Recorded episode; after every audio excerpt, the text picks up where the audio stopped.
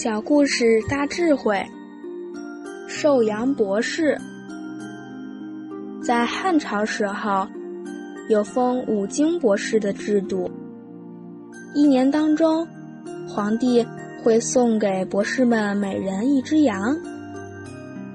那天赶来了很多羊，五经博士来接受皇帝的御赐，结果所有的五经博士。都在那里说，这只比较肥，那只比较瘦，这样不公平。博士们在那里议论不休。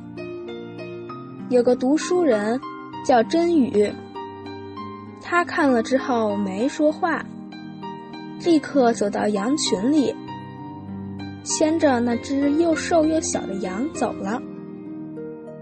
真宇这样一做。所有的人不吵了，都觉得很惭愧，亏自己还是五经博士，真的是徒有虚名。